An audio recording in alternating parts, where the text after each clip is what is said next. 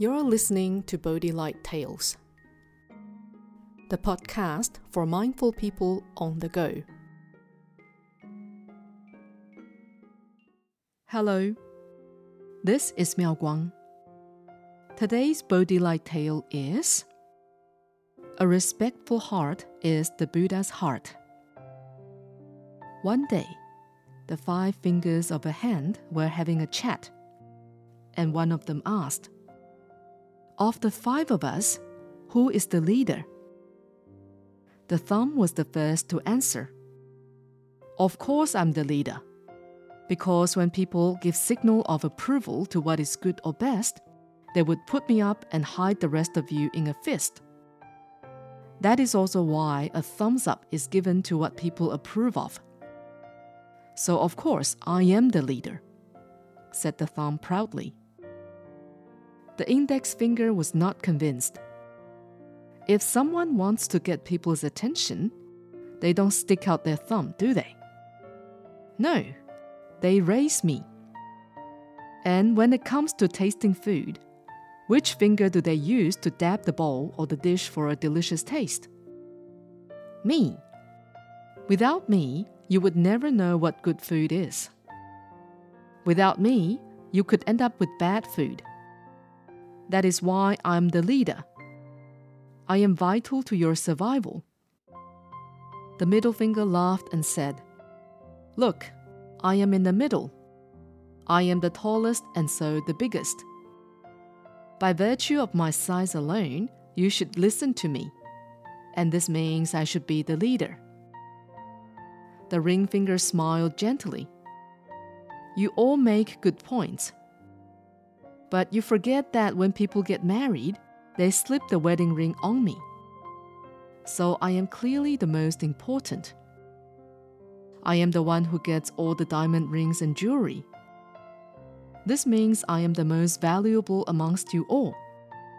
And that is why I am the leader. How can you others compare? concluded the ring finger. The thumb and the three fingers continue to argue, each thinking they were the greatest, and therefore the rightful leader. After a while, they turned to the little finger, who had not said a word throughout the conversation. You've been awfully quiet. Who do you think is the greatest among us, and therefore the leader of the hand? Who do you think should be the boss? The little finger looked at them all in turn and said quietly, Well, I am the smallest finger. Few people put rings on me, or hold me in the air, or use me to taste food. And no one uses me in a gesture of approval. Also, I am the last finger, so I would not dare to compare myself with any of you.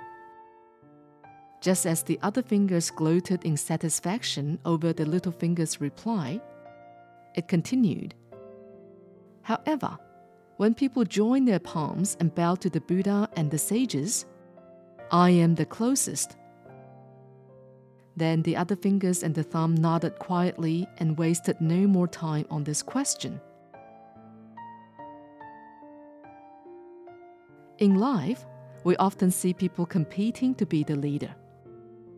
Some will point to their status, wealth, or beauty as to why they should be the leader. However, status, power, or position are not the real qualities of leadership or even necessarily the signs of the best leader.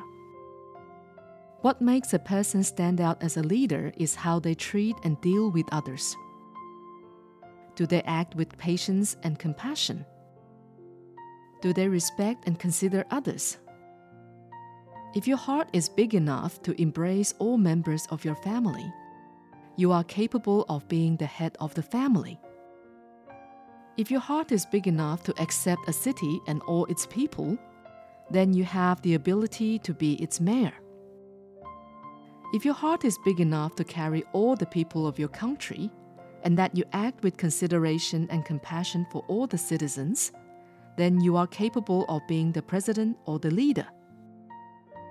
If your heart can accept and encompass the earth or even the entire 3,000 realms, then your heart will be in perfect harmony with the Buddha's heart. Just remember, every noble and respected person started from humble beginnings. A respectful heart is the Buddha's heart.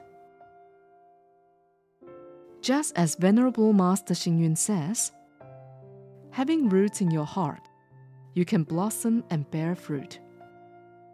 Having a vow in your heart, you can advance business affairs. Having reason in your heart, you can travel all over the world. Having clarity of view in your mind, you can stand true. Having virtue in your heart, you can tolerate all things. Having the way in your heart, you can embrace everything. This is Miao Guang. Thank you for listening to Bodhi Light Tales. Subscribe to Bodhi Light Tales and For Your podcast and have stories delivered to you every week. May your day be filled with happiness and wisdom.